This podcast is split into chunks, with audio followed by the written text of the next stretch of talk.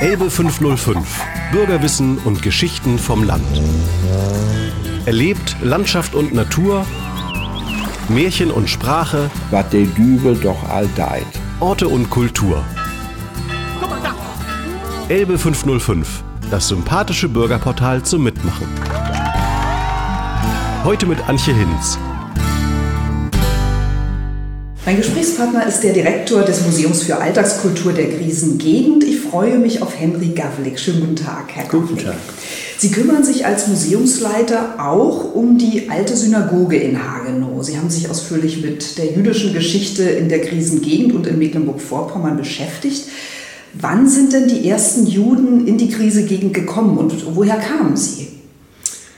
Äh, da hole ich mal wieder ein bisschen aus. 1400 und 1992 gab es ein Pogrom in Sternberg und äh, infolge des Pogroms sind alle Juden aus Mecklenburg ausgewiesen worden und durften sich hier nicht mehr ansiedeln. Ähm, dann gibt es aber Zeiten, in denen es dem Herrscher schlecht geht.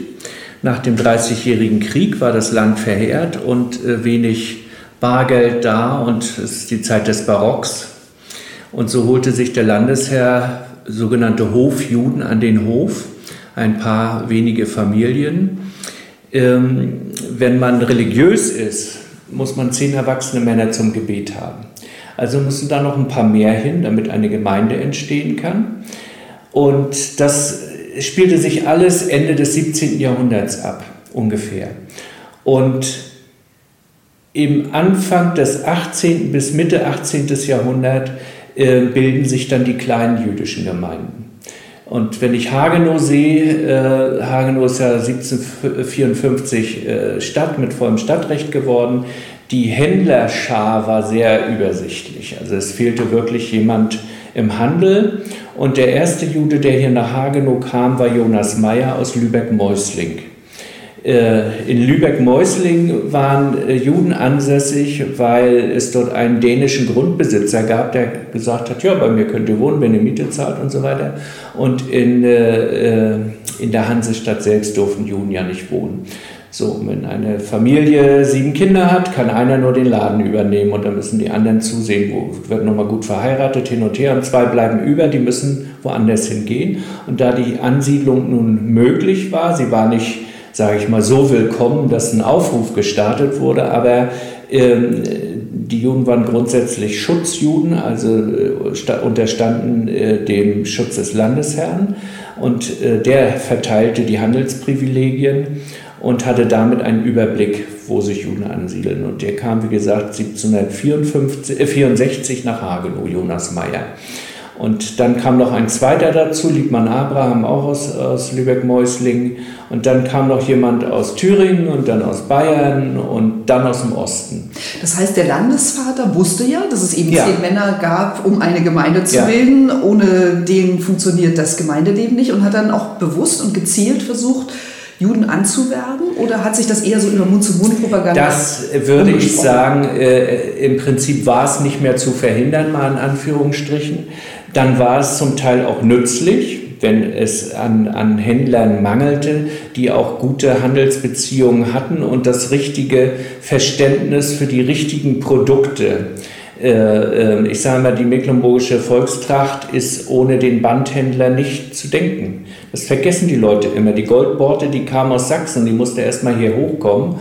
Und äh, selbst Mützenmacher, die Frauenhauben hergestellt haben, weiß ich, gab es einige jüdische Familien, die das gemacht haben und die dann aber auch diese alten äh, Silberborten oder was äh, äh, dann abgenommen haben und äh, das auch wieder weitervermarkten konnten und, und, und. Also das äh, war, wie gesagt, nicht zu ähm, verhindern. Eine Gemeinde funktioniert nur, wenn genügend Beter da sind. Dann, wenn genügend Kinder da sind, ist natürlich auch ein Religionsunterricht gefragt. Nicht jede Gemeinde konnte einen Rabbiner sich leisten. Der hielt sich dann, die hielt sich dann einen äh, Vorbeter. Der war Lehrer, Schächter und Bläser des Schofars und so weiter. Der konnte auch die Schrift auslegen und, und, und Gebete sprechen und den Gottesdienst leiten. Äh, sowas in Hagenow. Und da ist eben augenscheinlich, dass der Schulmeister nur kurze Zeit hier sein durfte, maximal drei Jahre, und er musste unverheiratet sein. Also da kann man schon wieder sehen, wenn ich eigentlich an stabilen Gemeinden interessiert wäre als Landesherr, dann würde ich möglichst stabile Leute sitzen lassen. Aber indem ich da immer äh, äh, äh, für einen Wechsel sorge durch die, äh, durch die ähm, Gesetzgebung, ähm, habe ich eigentlich religiös schwache Gemeinden. Und das ist kennzeichnend. Also will nur sagen, im 18. Jahrhundert waren es sechs Familien, dann im 19. Jahrhundert wurden es äh, zwölf, vielleicht zum 18. Jahrhundert noch. Ein siebter wollte sich ansiedeln und dann schrieben die hiesigen Juden an den Landesherrn, wir, wir wollen keinen mehr von unseren Konsorten, wir sind schon derer genug weil da wieder der Nahrungsneid war. Sie hätten dann äh, äh, weniger Umsatz und so weiter. Also auch interessant, so eine Selbstregulierung und ähm, 19. Jahrhundert zu besten Zeiten um 1830, 40 waren es 19 Familien. Und religiös, also eine Betstube hatten sie bei Liebmann Abraham, dem Juden aus Mäuslingen. Und das wissen wir auch nur, weil es einen Nachbarschaftsstreit gab zwischen einem christlichen Kantor, der also Unterricht geleitet hat, und, eine, und dem jüdischen Nachbarn. Der christliche Kantor fühlte sich in seinem Unterricht gestört durch die Gesänge und Gebete und das Gebrabbel sozusagen der Juden. Und das hat der Landesherr dann zurückgegeben, die Beschwerde an den Bürgermeister. Der Bürgermeister kannte den Kantor ganz gut. Es war ein sehr, ein, ein sehr ähm, unbeliebter Mensch und der Hintergrund der ganzen Geschichte des Streites war nicht der religiöse Unterricht, sondern äh, das Grundstück, was äh, der Jude sich gekauft hat, nämlich ein, ein querliegendes Grundstück hinter den Häusern, ein Garten. Und den konnte der Kantor, der darauf auch reflektierte, nicht bezahlen. Und dann hat die Stadt, und das finde ich sehr bemerkenswert, entschieden, dass jeder äh, in der Breite seines Grundstücks das Gartenstück kaufen darf. So, und da war Ruhe im Schacht. Das finde ich interessant. Also das ist doch eine sal salomonische äh, äh, Entscheidung, Lösung gewesen. Ähm, Was lässt sich denn heute mhm. an der jüdischen ähm, Kultur oder Geschichte hier in Hage noch, noch ablesen? Also welche Spuren gibt es in der Stadt? Und das war es eben, eine absolute Spurensuche aufgrund der Geschichte 1942 ist die Familie Meinung, Hermann, Käthe und das kleine Kind Hanna äh, deportiert worden, höchstwahrscheinlich nach Auschwitz. Äh, es sind Häuser verblieben. Es sind fast alle Häuser, in denen Juden gewohnt haben, noch da, äh, die dann irgendwann andere Besitzer kriegten. Es gab auch Juden, die im 19. Jahrhundert abgewandert sind. So schrumpelte dann die Familien, nicht die Familienzahl, die Zahl der Haushalte dann in, entscheidend im, im zweiten Hälfte 19. Jahrhundert. Zuzug konnte das auch nicht mehr auffüllen. So haben wir also diese Häuser, dann muss man eine Trüffelnase haben. Äh, sie verbergen sich in ganz vielen Fotos, Schulfotos und so weiter. Äh, die muss man dann ähm, also herausziehen. Es gibt auch Inschriften auf einer harmlosen Postkarte aus den 30er Jahren steht äh, Juden nicht, Juden nicht erwünscht am Eingang eines Hotels. Das sind doch, äh, das sind doch Beweisstücke, die brauchen wir, das ist ganz wichtig. Und das ist es im Wesentlichen. Einige Häuser, wo jüdische Familien gewohnt haben, die äh, unter dem Holocaust gelitten haben, haben wir Stolpersteine äh, äh, gesetzen lassen. Besser gesagt sind das Schulprojekte gewesen. Und das für die Familie Meinung. An dem Haus äh, gibt es Stolpersteine Dr. Sommerfeld, der wurde nicht umgebracht, ist aber vertrieben worden aus der Stadt. Er hat eine nicht-jüdische Frau und ist dann in Hamburg untergekommen mit Hilfe von Sozialdemokraten und Quäkern. Und dann äh, gibt es noch den Käsefabrikanten Davidson, der regelrecht aus der Wirtschaft getrieben wurde und der ist noch ganz spät nach Argentinien ausgewandert. Aber alleine dieses Menschen vertreiben. Es muss ja nicht immer am Ende der Tod stehen, sondern Existenzen zerstören. Äh, das lässt sich ganz gut an diesen drei Häusern erzählen. Und das machen wir dann auch bei Führungen, sogenannte Stolpersteinwanderungen und äh, erzählen dann auch wieder mit Hilfe von Bildern von diesem Leben der Menschen. Und die Synagoge natürlich. Das ist das Gemeindezentrum ist vollständig vorhanden mit Schulhaus, die Armenwohnungen waren darin, das religiöse Bad, die Mikwe ist dort, dann die Lehrerwohnung und das ist sozusagen ein kleines jüdisches Museum geworden und die Synagoge ist in den 1938 in der Pogromnacht im Innern zerstört worden, nicht abgebrannt, ist dann vernutzt und umgenutzt worden und vielleicht ist es ein Segen, dass die Umnutzung bis 1990 andauerte und dass da immer etwas drin war. So ist die Synagoge nicht vergammelt wie an anderen Orten und zusammengefallen. So hat sie überlebt und wir haben sie im Innern von der Struktur her wieder rekonstruieren können auf die Zeit der Erbauung 1828. Und der Leichenwagenschauer mit dem, Wirtschafts-, mit dem Wirtschaftstrakt, mit den Stallungen, der ist auch noch vorhanden. Und das ist äh, für uns ein ganz bedeutendes Denkmal. So viele Synagogen gibt es nicht mehr in Deutschland und eben auch nicht in Mecklenburg. Äh, die Gemeinde hat darin schon lange keine Gottesdienste mehr gefeiert mit dem Tod des letzten Lehrers ist auch der, äh, der religiöse Gebrauch dieses Gebäudes zu Ende gewesen, weil die, das Minyan nicht erfüllt ist, also die Zahl der Männer zum Beten der Erwachsenen. Wer dann religiös war, ging woanders. Muss Wann woanders ist der Lehrer gestorben? Wann der 1906. Mhm. Und sieben ist, glaube ich, dann Schluss gewesen mit, mit den äh, Gottesdiensten. Aber der Gemeindevorsteher, der zum Schluss äh, verblieben ist, äh, Samuel Meinung, hat dieses Gebäude nie verkauft. Und er war eigentlich das einzige Gemeindemitglied mit seiner Familie. Und dann schreibt er an den Rabbiner, nein, er sieht das gar nicht ein, das war ein saures Stück für die, für die Gemeinde, das Gebäude äh, zu bauen. Und er hofft, dass in äh, 20, 30 Jahren wieder welche von uns kommen. Und dann müsste er neu gebaut werden. Er wollte es vermieten an die Katholiken, die hier sich in 30er Jahren äh, als Gemeinde formierten. Katholische Zuwanderer. Äh, und das ließ aber der Silberstein nicht zu, weil es eine religiöse Nutzung ist. Dann sollte es verkauft werden. Das hat Samuel nicht gemacht. Denn sein Vorfahr hat das Grundstück gekauft für 100 Reichstaler. Das hat er nie vergessen.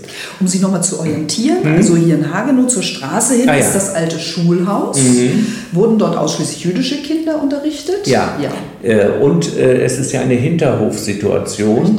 Äh, die Juden haben bis zur ähm, Reichseinigung, kann man etwa sagen, also bürgerlichen Gleichstellung 1869, nicht an Plätzen bauen dürfen.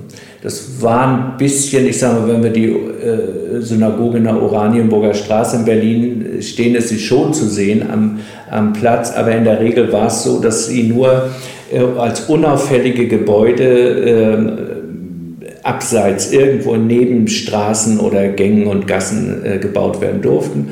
Und so ist es hier, das ist eines der ersten Gebäude in der Hagenstraße und die Synagoge ist quasi auf dem Hof, was auch seine Nützlichkeit hat. Also hinter dem hinter Schulhaus. dem Schulhaus, genau. Das Schulhaus ist in der Achse, wie alle anderen Häuser dort in der Straße gebaut sind, als Fachwerkgebäude eben dieser Frontispieß oben rausgebaut. Äh, und äh, im Hintern äh, auf dem Hof existiert die Synagoge. Und wenn ich mit Schülern bin, dann mache ich immer, mache ich immer das Wunder von Hagenow. Dann gehen wir ganz langsam rückwärts weil ich sage, und wo ist jetzt die Synagoge? Und dann sagen sie, das soll sie sein. Nee, ich sage, das kann auch wohl nicht sein. Dann gehen wir rückwärts und sehen dann nach ein paar Schritten die kleine Spitze vom Dach der Synagoge hinter dem Schulhaus hervor äh, äh, treten.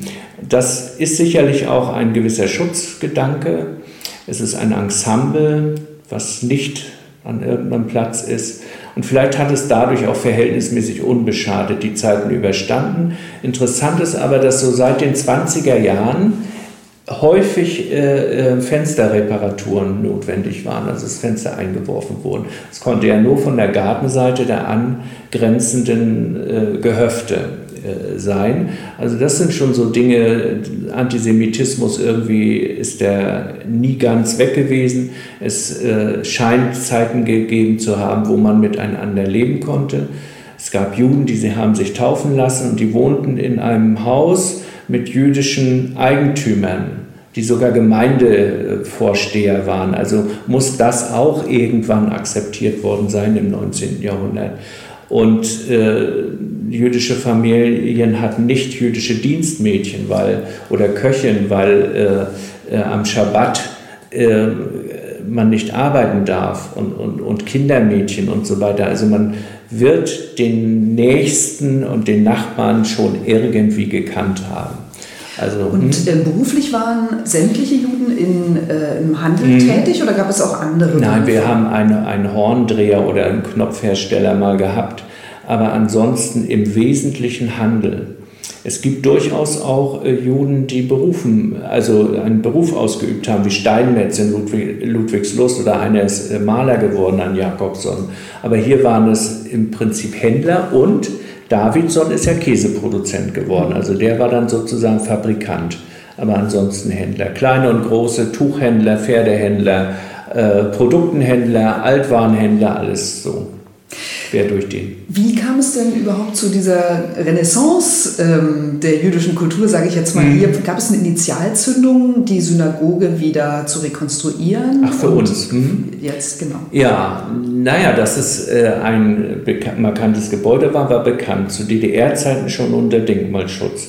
Das Denkmalschutzzeichen alleine nutzte aber nichts. Es war aber genutzt worden und dann gab es einen Eigentümerwechsel. Da es keine Gemeinde mehr hier gab, ist äh, die Synagoge mit ihrem Gemeindegrundstück äh, an die Clemens-Konferenz gekommen, die das vermarktet haben.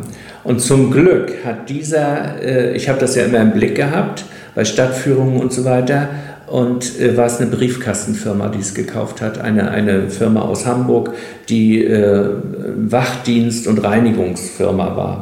So, so, richtig sauber sozusagen, die haben es dann nie bezahlt.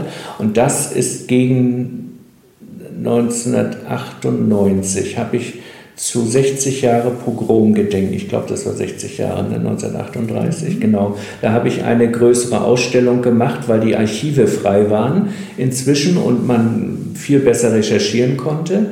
Und habe ich in einem kleinen, kleinen äh, Ausstellungsraum hier erstmals auch Namen genannt, Bilder gezeigt. Äh, es war sehr rührend, muss ich mal sagen. Und dann kam der Zentralrat, Vertreter vom Zentralrat der Juden und haben sich die Ausstellung angeguckt, weil man, nachdem diese äh, Bande nicht bezahlt hatte, die Synagoge zurückgenommen hatte und äh, die Idee entstand, die denkmalpflegerisch und kulturell zu nutzen. Und dann waren sie hier, und da sehe ich heute noch, also eine Frau, und war eine jüngere Frau, die doch sehr erschüttert war und äh, dann hat man einer eine, ähm, multikulturellen Nutzung oder kulturellen Nutzung zugestimmt und die Stadt hat das zu einem symbolischen Preis erwerben können. Dann natürlich aber die Sanierung ähm, wuppen müssen mit Förderern wie Jobs Plog zum Beispiel und die Zeitstiftung und Bucerius Stiftung. Also haben schon viele mitgeholfen, äh, dass das Projekt wurde und jetzt sind wir schon mehr als zehn Jahre mhm. da. Ähm die alte Synagoge trägt ja den Namen Hanna Meinungen. Mhm. Sie haben vorhin schon gesagt, sie wurde 1942 mit ihrer Familie nach Auschwitz wahrscheinlich mhm. deportiert. Ähm, ja, wie kam es dazu, dass ähm, die Synagoge Teil des Heimatmuseums wurde? Das ja. ist ja eigentlich auch ein klares Bekenntnis zur jüdischen Geschichte. Erstmal haben wir die Grundlagenforschung hier gemacht. Mhm. Wir hatten die Kontakte zu, zum Cousin von Hannah Meinung, der hier die offenen Vermögensfragen quasi am Hals hatte und, und klären musste, weil die Familie Meinung viele Grundstücke sehr zersplittert überall hatten. Und dadurch sind wir in Kontakt gekommen und das war ein so herrlicher, offener Mensch, Gustav Gutmann. Äh, ich hatte erst bei der ersten Begegnung ein bisschen Schiss, ne? Holocaust-Überlebender und äh, die Hanna, äh, das war ja alles bekannt in der Familie und ich mache hier die Tür auf und, oder er macht die Tür auf und ja, ich bin, ich bin Gas Gutman und ich bin Henry so und wir haben uns viele Jahre wunderbar verstanden, viel Material auch bekommen. Und äh, als es um die Nutzung der Synagoge ging oder den Erwerb, ein Denkmal kann erst finanziell äh, unterfüttert werden, wenn es hergestellt werden soll, wenn die Eigentumsfrage geklärt ist. Und das musste, da musste sich die Stadt bekennen. Da haben wir auch ein Konzept erarbeitet, öffentlich verteidigt vor den Abgeordneten und so weiter. Und mein damaliger äh, Bürgermeister seligen Angedenkens, Fritz Katlun, der hat äh, eine Schnüffelnase für Fördermittel gehabt und dann hat er zu mir gesagt, ja und äh, was willst du da drinnen machen, so ungefähr. Und dann habe ich ihm das gesagt, also der Synagogenraum selbst äh, als multikulturell nutzbares Objekt Wir machen ja sehr viel Volkmusik dort, das war also die Stimmen der Völker erklingen zu lassen, auch Filme und Tagungen und so weiter und das geht auf. Also wir haben einen so guten Besucherdurchlauf, auch durch den Mitarbeiter, der jetzt sehr, sehr äh, gut da in, auf dem Gebiet ähm, arbeitet und, und die, die ähm, Pressesache und so weiter im Griff hat. Äh, also es ist fast immer ausgelastet ne? und jeden Monat ein Konzert. Und Kunstausstellungen natürlich, auch Schülerkunstausstellungen, Benefizveranstaltungen, Zusammenarbeit mit dem Lebenshilfewerk. Also es hat sich gut entwickelt und äh, ich habe, also wenn ich solche Sachen zusage, denn es ist völlig egal, wie viel Arbeit das macht, ich habe gesagt, wir müssen knüppeln im ersten Jahr, dass die Schwarte knackt. Wir dürfen nicht den Skeptikern Futter geben. Und das ist gut aufgegangen. Also es ist äh, akzeptiert Wer äh, Vorbehalte hat, der kommt so und so nicht. Die gibt es ja auch, ne, dass dann Leute sagen, ach, zu dem Konzert wäre ich, wär, wäre ich gern gekommen, aber in den Judentempel gehe ich nicht. Da muss er draußen bleiben. So, wir sind jedenfalls eine schöne Gemeinschaft. Und das sehr Schöne ist, dass ähm, wir nicht im eigenen Saft schmoren. Wenn Konzerte sind, ist ungefähr ein Drittel neuer Gesichter die dann durch Bekannte und so weiter mitkommen. Die sind dann wieder zum Stammkreis, dann kommen wieder neue. Und das finde ich sehr schön, dass die Leute, dass es Kreise zieht und wir nicht in einem kleinen Kreis zusammenhocken. Und das ist ganz gut. Das hängt mit dem Programm auch zusammen und auch wie es sich rumspricht. Wir machen viel Schülerarbeit dort und Weiterbildung bis zur Bundeswehr hin. Das ist natürlich auch unsere Aufgabe. Dass man sozusagen auch äh, in, die Gegenwart äh, ausstrahlt. Ja, und ich könnte eine reine historische Gedenkstätte mit nur jüdischer Kulturvermittlung sein. Äh, das reicht nicht. Also wir müssen in die Welt gehen, denn Juden sind ein Teil der Welt und waren es. Ich sage immer, an sich müsste die Ausstellung dort Teil der hiesigen Ausstellung im Museum für Alterskultur sein. Aber wir haben diesen besonderen, äh, das besondere Ensemble, dann ist das eine Sondergruppe in der vergangenen Gesellschaft, eine Sonderreligion in einem Sonderausstellungskomplex. Das ist an sich nicht richtig, aber es ist, wie es ist und es ist auch richtig dort. Aber sie sind äh, Teil der Gesellschaft gewesen, Teil des Alltags und durch den Holocaust erst hat man äh, ganz andere Bilder oder auch äh, ja, Vorbehalte oder wie auch immer. Äh, und ein Antisemit wird nie geläutert werden, das schafft man nicht.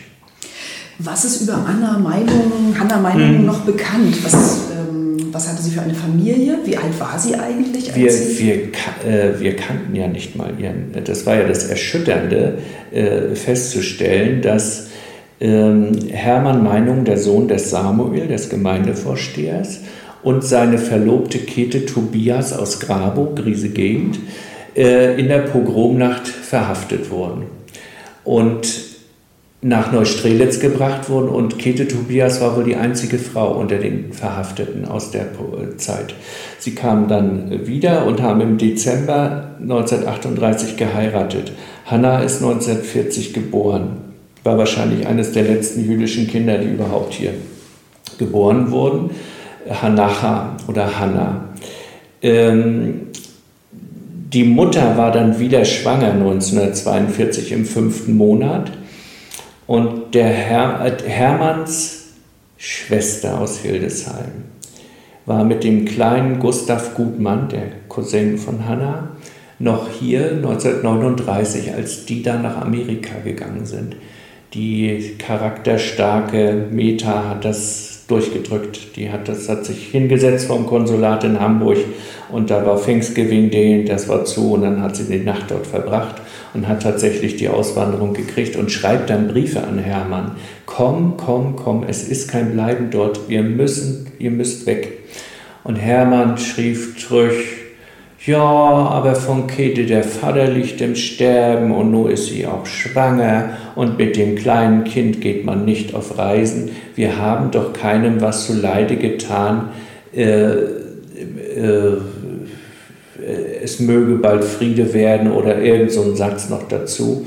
Oder dass wir unser, so, wir haben ja keinem was zu Leide getan, äh, sodass wir un, unsere, unsere Wege in Frieden gehen können oder mhm. sowas. Also diese Typen gab es ja auch, die die Gefahr nicht sahen, vielleicht auch etwas unbeweglich waren, das kann ich voll nachvollziehen, und äh, an dieser Heimat klebten und das war ihr Untergang. Und wie gesagt, dann 1942 musste sie nach Ludwigslust. Das war dort eine Sammelstelle für die Juden aus Mecklenburg.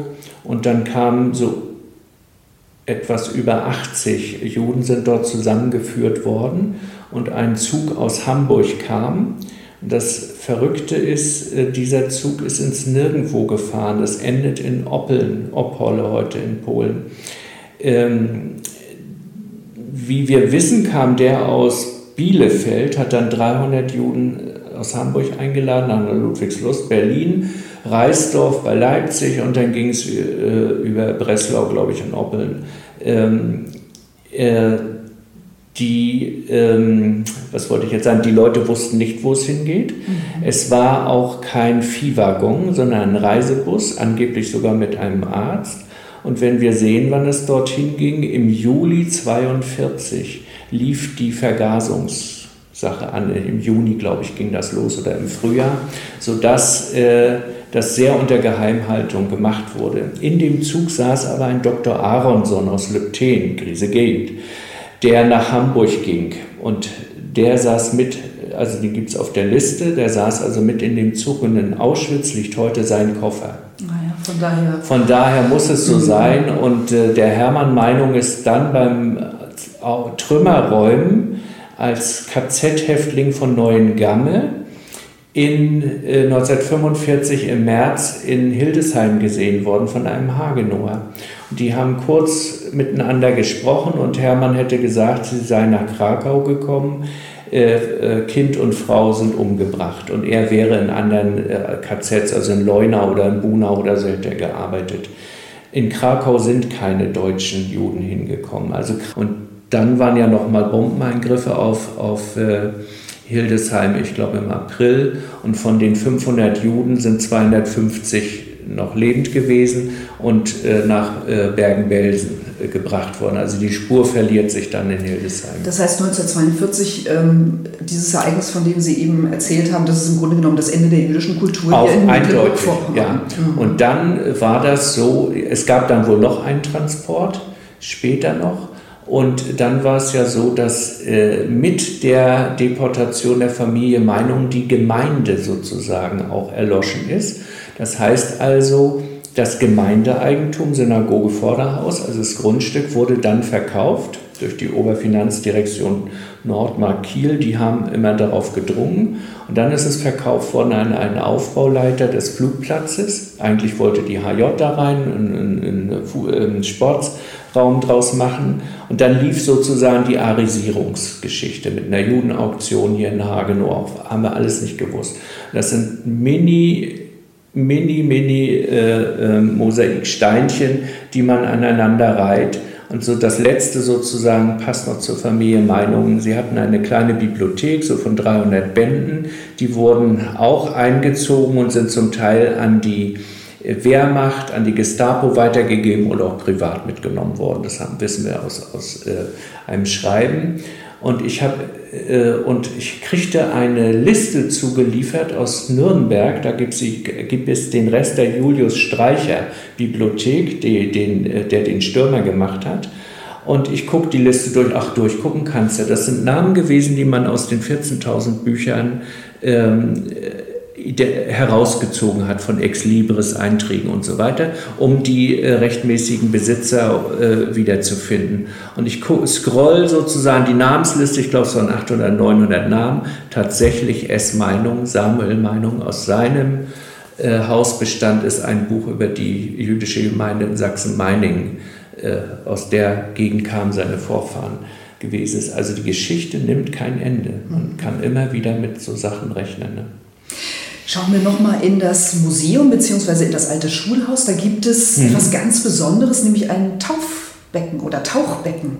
Ja, ein Tauchbecken, genau. Ähm, für eine jüdische Gemeinde ist im Prinzip erstmal wichtig, einen Friedhof zu haben, die Toten zu lassen. Dann äh, Synagoge kann ich aber in jedem Zelt machen, unter jeder Eiche oder jedem Baum. Wenn die Tora da ist, ist Synagoge.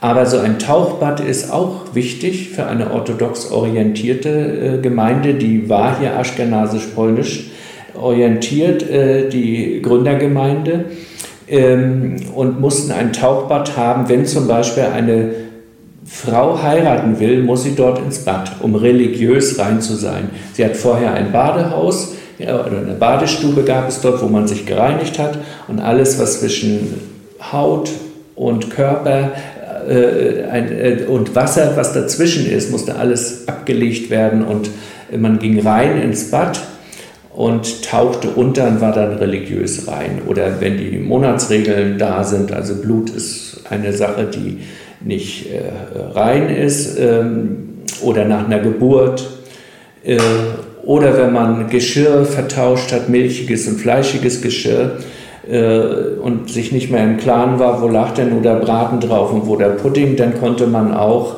äh, das Geschirr rituell reinigen, kaschern. Und das ist eine Grundwasserwickel. Ob die Gemeinde vorher eine hatte, sie hatten ja eine Betstube hier im 18. Jahrhundert schon, hm, das weiß ich nicht. Normalerweise müsste eine da sein. Vielleicht ist ja in dem Haus ein Keller, was kein Mensch erkannt hat. Und äh, dieses Loch sozusagen, das war noch da. Ich hatte immer die Vermutung, ich wusste, dass es ein Bad gibt, ähm, aber nicht 100 Prozent wo. Das kam eigentlich nur so ein Kellerloch in Frage. Das war ausbetoniert durch diesen Flugplatzleiter, wahrscheinlich zu einem ähm, Luftschutzloch äh, gemacht. Und ein Restaurator hat es also Stück für Stück freigelegt und wir sind richtig froh, dass wir die Ziegelaufmauerung noch haben, also da nichts rekonstruieren mussten. Das Wasser läuft von alleine rein durch die, durch die, ähm, ähm, na, durch die äh, Nuten zwischen den äh, Ziegeln, da läuft das Wasser durch und nicht aus dem Loch, was in der Ecke ist, das ist zum Reinigen gewesen. Und äh, so wie der Grundwasserspiegel schwankt, schwankt auch das Wasser. Es ist nur inzwischen viel niedriger, also Höchststand ist ungefähr 42 Zentimeter und ursprünglich ist es ja eine vorgeschriebene Menge Wasser äh, vorzuhalten in solchen Bädern, waren es 80 Zentimeter und das entsprach also der Vorgabe aber das ist inzwischen durch den allgemeinen, die allgemeine Absenkung Senkung des äh, Grundwassers äh, ja, niedriger geworden. Aber es ist eine noch lebende Mikwe. Das also gibt es auch nicht in jedem Monat. Genau, sehr spannende Spuren ja. jüdischer Geschichte hier in Hagenow. Werfen wir zum Schluss noch mal einen Blick über die Elbe. Mhm. Hm, ist etwas über jüdische Kultur im Wendland bekannt? Ich weiß nur, dass eine äh, jemand aus der Meinungschen Familie, äh, ich glaube, nach Dannenberg geheiratet hat. Also wenn man das müsste man, das ist noch offen, das müsste man studieren. Von woher speisten sich dort die Gemeinden? Die werden auch nicht älter sein als hier, also die werden auch im 18. und 19. Jahrhundert entstanden sein. Ähm, hier können wir gut nachweisen, dass also der Zuzug aus, aus äh, Hamburg, Lübeck, Thüringen, Bayern, Franken äh, und aus der Posener Gegend äh, gekommen sind, also aus dem Osten. Und ich weiß nicht, wie das in Niedersachsen abgelaufen ist, äh, von woher dort die Leute kamen. Im Grunde müssten die sich auch speisen aus den Richtungen, weil in Bayern gab es ganz viele Dorfgemeinden und in Thüringen auch weniger Stadtgemeinden und die Dorfgemeinden sind ja schnell überpopuliert, äh, übervölkert weil äh, die Kindersterblichkeit im 19, 18, 19. Jahrhundert ja geringer wurde und dadurch waren Leute unterzubringen. Und äh, das wäre spannend. Und sicherlich auch, äh, es sind ja nicht alle Kinder hier geblieben in, in äh, Hagenow bei ihren Eltern. Wir wissen, einige sind nach Berlin gegangen, einige nach Hildesheim, aber aus der früheren Zeit ist das schwierig. Und wenn da Gemeindeunterlagen noch da sind in irgendwelchen Archiven, wäre es mal spannend. Also ich würde schon denken, es war eine mobile Bevölkerungsschicht.